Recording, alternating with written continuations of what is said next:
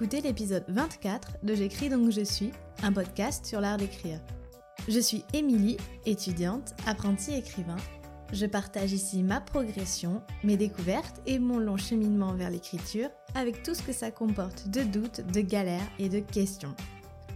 Abonnez-vous au podcast pour ne rater aucune publication et si vous l'appréciez, la meilleure façon de me dire, c'est de le partager sur les réseaux et surtout d'en parler autour de vous. Bonne écoute J'ai vraiment bien fait de pas enregistrer le podcast hier parce que j'ai pas écrit. Aïe aïe aïe aïe aïe. Non bon en fait ça fait rien. J'ai beaucoup cogité sur mon projet de nouvelle, à vrai dire. Depuis que j'ai commencé à y réfléchir, ça m'obsède. C'est très bizarre.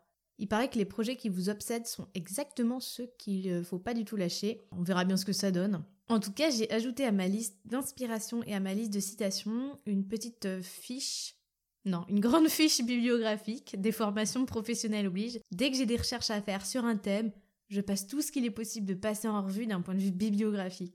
En gros, j'accumule des tas et des tas de références de bouquins que je consulterai pas. Non, j'exagère. Disons que, un peu comme pour la liste d'inspiration, je sais très bien que j'aurai pas le temps de tout lire absolument. C'est pas le but. Le but, c'est de savoir, encore une fois, que ces références existent que je peux les consulter si besoin, et surtout de repérer les livres qui seront le plus essentiels pour moi, pour mon histoire. Parce que cette nouvelle se déroule à une période historique très précise, donc c'est vrai que je suis incapable de me lancer dans l'écriture à froid comme ça, je pense que personne n'est capable de se lancer dans l'écriture comme ça. Il faut voilà emmagasiner des infos pour se représenter euh, comment pouvaient être les choses à l'époque, le contexte sociopolitique, ce genre de choses.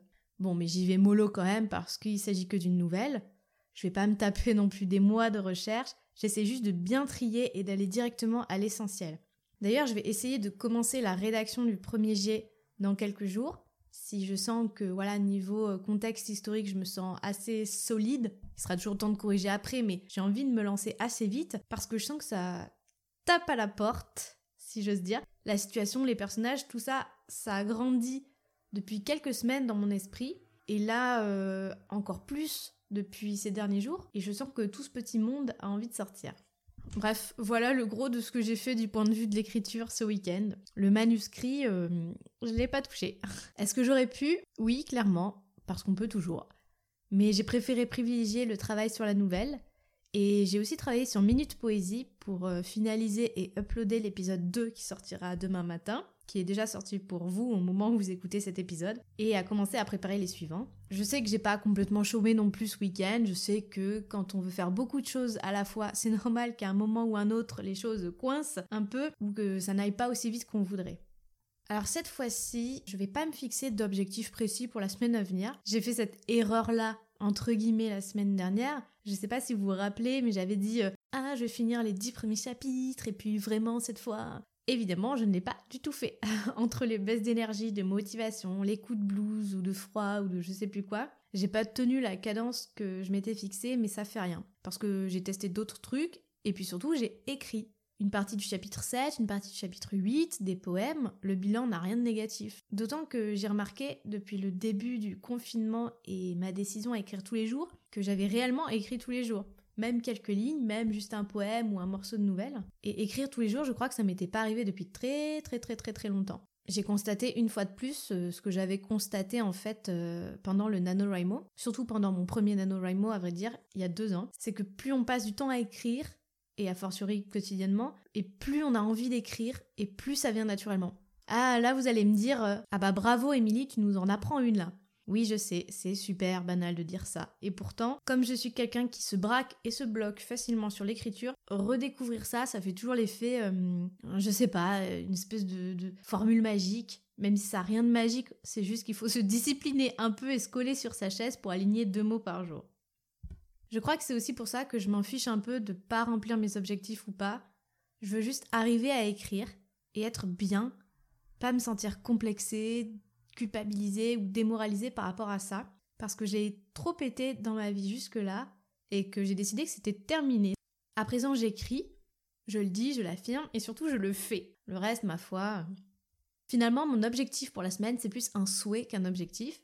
Écrire, toujours, tout bêtement, avancer, retrouver avec bonheur les personnages du manuscrit qui sont désormais bien installés, ou voir un nouveau monde se créer avec les protagonistes de la nouvelle que je vais essayer de commencer.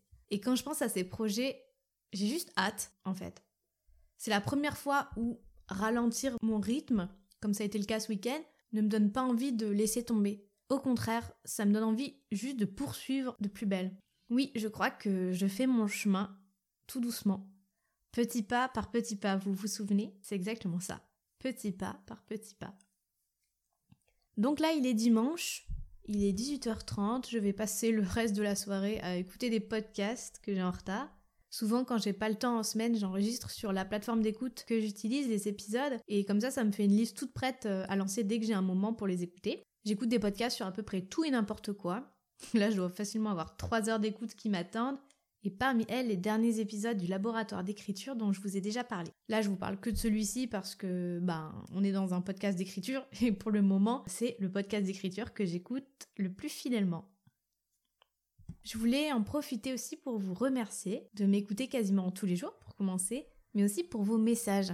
Cette semaine, j'ai reçu pas mal de messages sur mon compte Instagram et ça m'a fait tellement, tellement plaisir de lire vos retours, bah, de voir que vous écoutez ce podcast, déjà, c'est pas mal, mais aussi qu'il vous plaît, qu'en un sens, il vous est utile, toute proportion gardée, que ça vous aide ou que ça vous change les idées tout simplement. C'est très étrange pour moi de lire ça parce que techniquement là je suis en train de parler toute seule dans mon micro face à mon mur, dans mon bureau. Et pourtant c'est bien à vous que je m'adresse et J'adore partager euh, ma modeste expérience d'apprenti auteur avec vous et de voir que ça vous plaît, ben, c'est vraiment, vraiment, vraiment trop, trop chouette.